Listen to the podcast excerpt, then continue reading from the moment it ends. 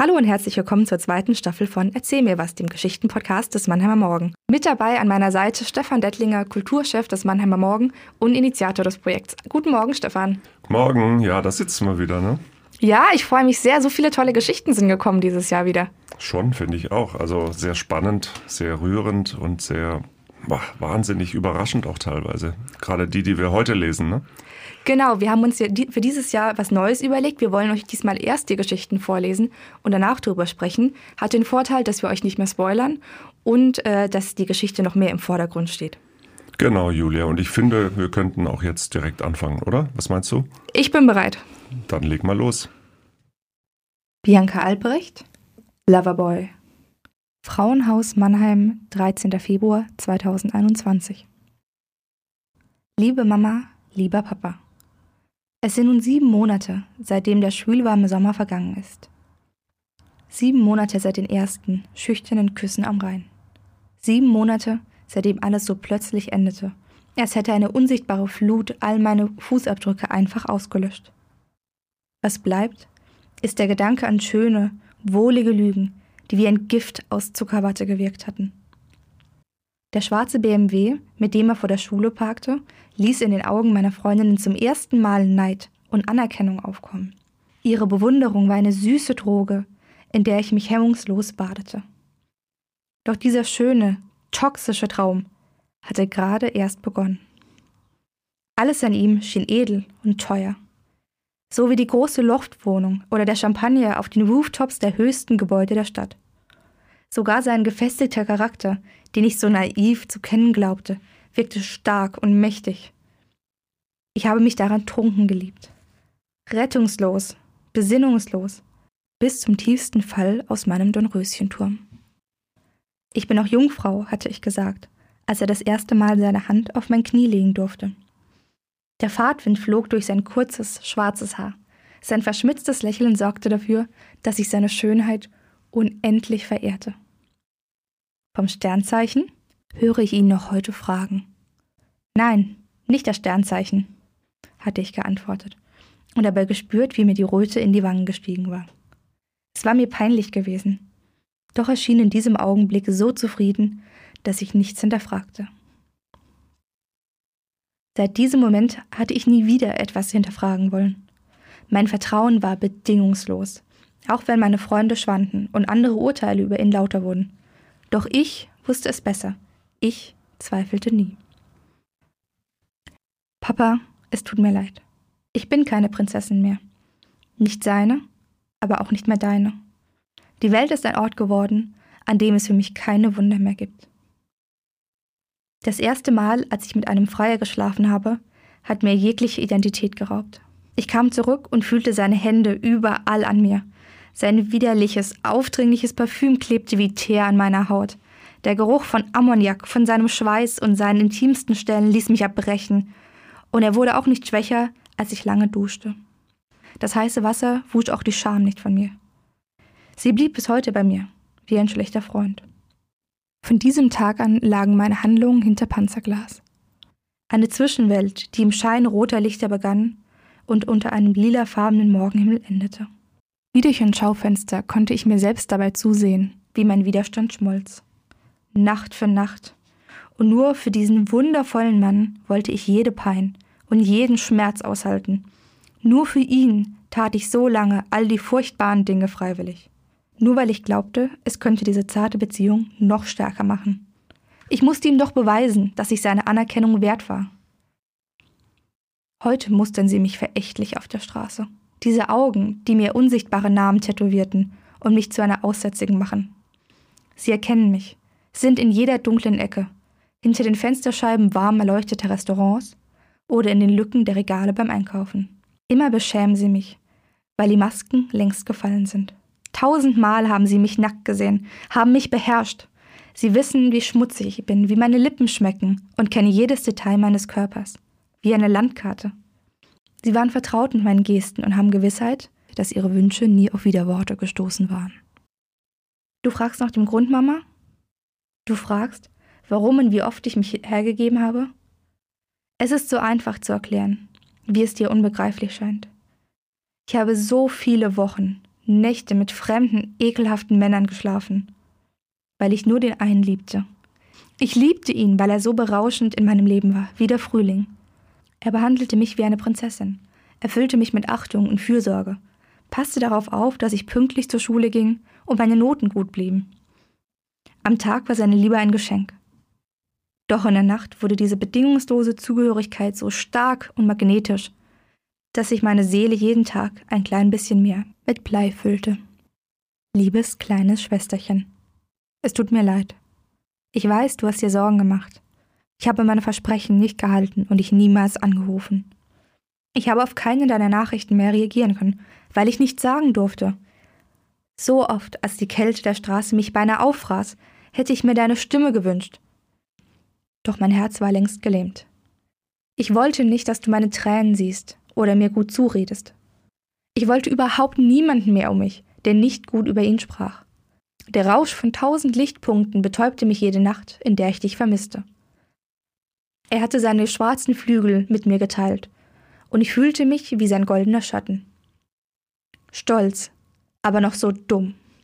Ich wollte fliegen, von den höchsten Häusern der Stadt und hinaus in die Lichter bis ganz nach oben, dorthin, wo die Nacht die Sterne küsst, hinaus in eine glänzende Welt, wo Geld nur dann eine Rolle spielte, wenn ich nicht genug davon besorgt hatte.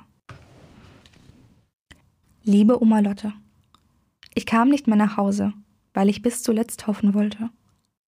Glaube mir, ich habe mich niemals wirklich gegen euch vier entschieden. Diese Hingabe duldete aber nur einen Menschen in meinem Leben und forderte all meine Kraft, meine Stärke und den Glauben daran, dass sehr bald alles wieder gut werden konnte. Sein Mädchen zu sein und ihn groß zu machen war die einzige Anforderung, die er immer wieder an mich stellte. Doch ich verlor auch, wenn ich eigentlich gewonnen hatte. Heute, an diesem kalten Februartag, sitze ich im Frauenhaus. Ich schreibe euch diese Zeilen, weil ihr wissen sollt, dass es mir gut geht. Wenn ich aber in den Spiegel sehe, sind meine Augen leer. Ich weiß nicht, welcher schöne Traum sie wieder mit Leben füllen soll. Keiner scheint groß, keiner stark genug zu sein. Blaue Flecken zeichnen sich als erblassende Spur vergangener Kämpfe über mein Gesicht. Sie werden vergehen, wenn ich zu verstehen bereit bin. Für beides wird die Zeit kommen, wenn meine Erinnerungen nicht mehr als Plastiken im Regal sitzen. Ich habe unsichtbare Wände um mich gebaut, die viel härter waren als Stein. Meine Augen können nicht weinen und nicht mehr schlafen ohne all die Antworten, die ich wohl niemals bekommen werde. Ich wünsche, mein ewig stummer Mund könnte schreien oder nur ein einziges Wort sagen. Doch er bleibt auf Wochen still. Sieben Monate lang, die leise verstrichen, weil kein Wort mehr stark genug war. Wie viel Kraft kostet die Wahrheit? Wie viel Träume kostet eine Lüge? Wer klebt all die Scherben, die von meiner Seele übrig geblieben sind? Und welche Gestalt wird sie haben, wenn ich sie neu baue? Ich schneide mich daran, während ich schreiben will, dass ich euch liebe. Ich habe euch vermisst, zu meinem 17. Geburtstag und auch, als ich die erste Nacht hier verbrachte. Mein Zimmer schien leer, als ich zu Weihnachten versuchte, ein paar Lichterketten aufzuhängen. Im Frauenhaus gab es keinen Weihnachtsbaum und keine Süßigkeiten im Schuh, als der Nikolaustag kam. Ich war nicht allein, aber ich war einsam. Ihr habt gefehlt, wenn ich zu spät nach Hause kam und niemand auf mich gewartet hat. Kein Licht am Fenster, kein Schatten hinter den Gardinen. Heute würde ich jeden Ärger dieser Welt in Kauf nehmen. Könnte ich nur wieder nach Hause kommen. Egal wie spät. Auch noch nach sieben Monaten. Wenn ich Glück habe, vielleicht. Dann wartet ihr noch immer auf mich? In Liebe, eure Laura. Schmidtstraße 3, 19. Februar 2021. Liebe Laura, es gibt kein Wort, das uns glücklicher macht als eines von dir. Wir lieben dich und die Zeit ändert nichts. Wir werden Zeit brauchen. Gemeinsam. Du liegst so falsch, wenn du glaubst, Papa steht nicht immer noch jeden Abend am Fenster. Bitte komm endlich nach Hause. Es ist niemals zu spät. Wir warten auf dich. Deine Mama. Ja, das ist eine wahnsinnig erschütternde Geschichte, finde ich. Also mir, mir kam da am Ende fast die Tränen. Es ist als Mann natürlich total schwierig, äh, dazu was zu sagen, weil äh, wenn man über diese Themen spricht, äh, wird einem schnell was falsch ausgelegt. Aber du, Julia, du warst ja selber mal ein Mädchen. Wer ist denn diese Laura? Was für ein Typ Mensch ist die wohl? Ich glaube, sie ist ein wahnsinnig unsicherer Mensch oder ein unsicherer Teenager gewesen. Sie beschreibt ja auch am Anfang, dass sie sich so gefreut hat, als sie dann diese Anerkennung von ihren Freundinnen bekommen hat, weil sie dann als 16-Jährige einen coolen älteren Freund hat, äh, der, mit, der sie mit dem Auto von der Schule abholt. Eigentlich wächst sie ja in einem scheinbar sehr ja, gesetzten Umfeld auf. Die Eltern sind ja scheinbar zusammen. Ähm, sie hat eine jüngere Schwester, sie hat ein gutes Verhältnis zu ihrer Oma. Das heißt, sie ist da eigentlich schon in einem sicheren Umfeld, hat Freundinnen, sonst könnte sie ja niemand beeindrucken, scheint damals auch schon gute Noten gehabt zu haben. Also eigentlich die Fassade stimmt, aber scheinbar fühlt sie sich innerlich unsicher und ist dann, als sie das Gefühl hat, von ihm entdeckt zu werden, seine Freundin zu sein, ihn groß zu machen, wie sie ja auch später beschreibt, ähm, ja, begibt sich da in so eine, so eine ja, Abhängigkeit von ihm. Mhm. Sie findet ja also in den Briefen oder in dem Brief, den sie da schreibt, ähm, wirklich poetische Bilder für ihre Zustände. Sie scheint eine sehr sensible Person zu sein, wenn sie, wenn sie diese Bilder kreiert in dem Brief, der unglaublich Schreckliches schildert. Trotzdem lässt sie sich aber auf diesen Zuhälter ein und, und arbeitet als Prostituierte für ihn. Wie geht das alles zusammen? Als Mann frage ich mich da immer, wie, wie kann sowas eigentlich überhaupt passieren? Sie, sie macht es ja alles freiwillig. Warum, warum tut die das? Also natürlich genau, warum sie es macht, kann ich auch nicht nachvollziehen. Ähm, wir müssen natürlich bedenken, zu dem Zeitpunkt, zu dem sie den Brief schreibt, sind schon drei Monate vergangen. Sie beschreibt, dass sie schon zu Nikolaus, also Anfang Dezember, im Frauenhaus war. Den Brief an die Familie schreibt sie im Februar.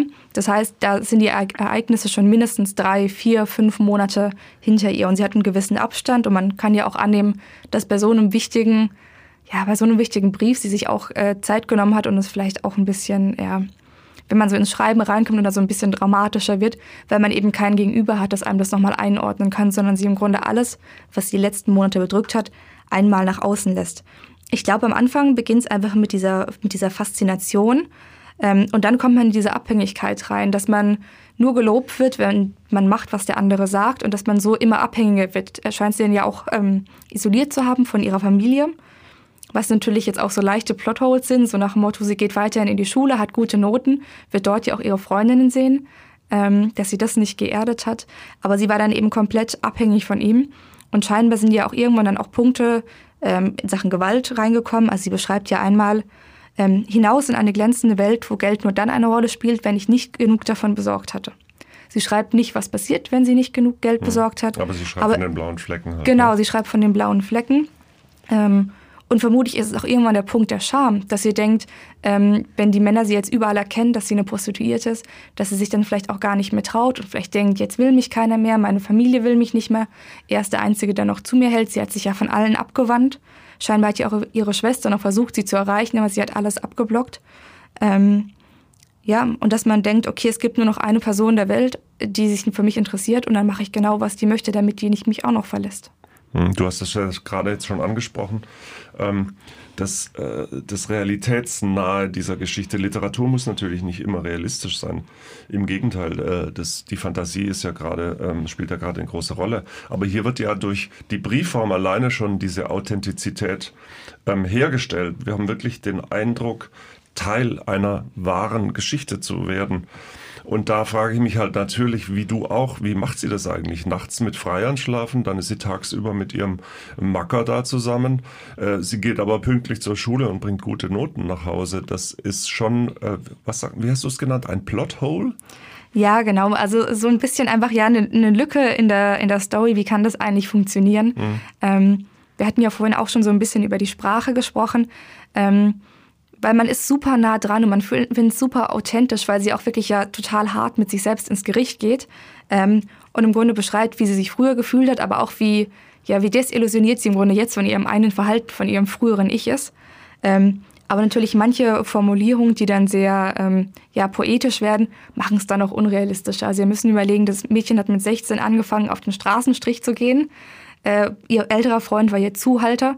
Und dann beschreibt sie den Geruch von Ammoniak. Ich glaube, das ist jetzt keine normale Sprache, die jetzt eine 17-Jährige wählen würde dafür. Ähm, das muss ich sagen, es hat bei mir dann wieder so ein bisschen für Distanz gesorgt, dass ich gedacht habe, okay, jetzt wird es mir ein bisschen zu dramatisch für einen Teenager. Ähm, ja, aber diese Briefform, auch dass man eben diese verschiedenen Adressaten hat, die Oma, die Eltern, die Schwester, ähm, Also ich habe total mitgefiebert und hatte so gehofft, dass es irgendwas gibt. Dass, am Ende hat man ja auch den Brief der Mutter.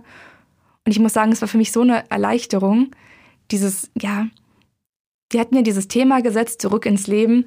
Und ich finde, das hat diese Antwort der Mutter perfekt umgesetzt. Mhm. Kamen dir auch die Tränen am Ende oder, oder nicht? Also ich meine, ich habe nicht wirklich geheult, aber ähm, man spürt dann schon, dass es wahnsinnig rührend ist, dass dann wieder plötzlich eine Verbindung hergestellt wird und dieses Zurück ins Leben, das du gerade angesprochen hast, dass das wieder möglich wird für sie.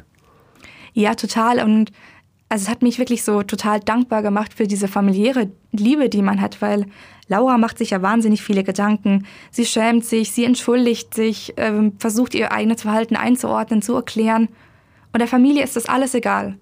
Aber eine Sache ist der Familie nicht egal. Und das ist ihre Tochter, dass sie einfach nur zurückkommen soll, egal was sie gemacht hat. Und ich finde, das ist einfach, egal was passiert ist, du kannst zu deiner Familie zurückkommen was ich allen Menschen wünsche und hoffe, dass viele Leute dieses Gefühl teilen können. Ähm, ja, das hat mich wirklich wahnsinnig zuversichtlich gemacht. Und deswegen fand ich dieses Ende, Ende so schön. Noch schöner wäre es natürlich gewesen, hätte die ganze Familie es unterschrieben und nicht nur die Mutter, weil es natürlich dann so eine klassische Mama-Antwort ist. Aber ähm, ja, mich hat es wahnsinnig glücklich gemacht. Mhm. Also um nochmal auf den Anfang unserer kleinen Diskussion zu kommen, du hattest es ja selber äh, auch gesagt, dass sie eigentlich aus einer gefestigten Familie kommt. Es ist ja sehr überraschend, dass eine 16-, 17-Jährige aus dem Frauenhaus äh, an ihre Eltern schreibt, an ihre Schwester und an die Oma. Also es scheint schon tatsächlich so zu sein, dass da eine starke Verbindung war. Und da stellt sich für mich noch mehr die Frage, was da eigentlich vorgefallen sein muss in so einer Familie, dass man in so eine Abhängigkeit zu einem naja, fremden Mann kommt. Ja, ich meine, das ist natürlich das Problem mit der Zeichenanzahl. Hätte die Autorin noch ein paar tausend Zeichen mehr gehabt, dann, dann wüssten wir auch mehr darum, ob es jetzt einfach nur an einem geringen Selbstwertgefühl liegt, ob sie schüchtern war, ob sie gemobbt wurde und dadurch sich nochmal mehr daran, ähm, ja, ihr das nochmal wichtiger war, quasi nach außen zu zeigen, dass sie jemand ist. Ähm, das können wir jetzt beide nur, nur mutmaßen, fürchte ich. Ähm, aber ich denke, es ist total wichtig, dass man eben sagt, das ist nicht so eine, bei der man es erwartet hätte oder wo man denkt, ach ja, das ist ja so eine Familie, sondern dass es gezeigt wird, sowas kann in jeder gesellschaftlichen Schicht passieren, egal wie es um die familiären Verhältnisse steht. Und deswegen finde ich das eben wahnsinnig, äh, wahnsinnig beeindruckend, dass man eben diese Geschichte in die Mitte der Gesellschaft gesetzt hat. Hm, auf jeden Fall muss sie ein starkes Geltungsbedürfnis gehabt haben ne, gegenüber ihrer ihren Freundinnen auf jeden Fall und vielleicht ja auch gegenüber der Familie, wer weiß. Ja, ich glaube, Geltungsbedürfnis war es vielleicht am Anfang und dass sie dann natürlich sich schon irgendwie angenehm hofiert gefühlt hat von ihm, dass er sie dann abgeholt hat oder so. Aber ich glaube, in so ein Abhängigkeitsverhältnis kann jeder geraten. Also Mann wie Frau. Ähm, und wenn man da einmal drin ist, ist es ganz, ganz schwer rauszukommen. Und es hat auch nichts mit einem gefestigten Charakter oder mit der sozialen Schicht oder sonst irgendwas zu tun, sondern ähm, kann jedem passieren man muss Verständnis haben und es muss Angebote geben, die eben Frauen auch so wieder von der Straße wegholen. Mhm. Also ich finde die Geschichte auf jeden Fall schon auch ziemlich stark, muss ich sagen. Äh, sie ist ja auch ziemlich relevant äh, für die Gesellschaft. Es sind ja so Geschichten, die man auch irgendwie erzählen muss, weil es dies wirklich gibt. Ob es die nun genauso gibt, äh, ist ja eigentlich vollkommen egal. Das ist, die steht ja exemplarisch für, für eine ganze, für eine ganze Zeit ja auch.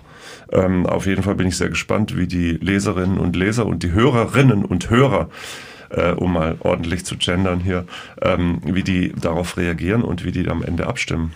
Ja, total. Also ich bin auch sehr gespannt, wie die Geschichte ankommt. Ähm, wenn ihr eine Meinung habt, dann schreibt uns doch auch gerne an erzählmirwas.marmo.de eine Mail.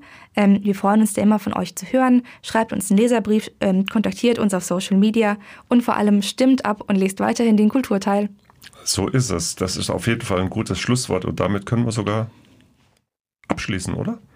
Passt für mich. Ich freue mich schon auf das nächste Mal. Ich auch. Bis dann. Ciao. Tschüss.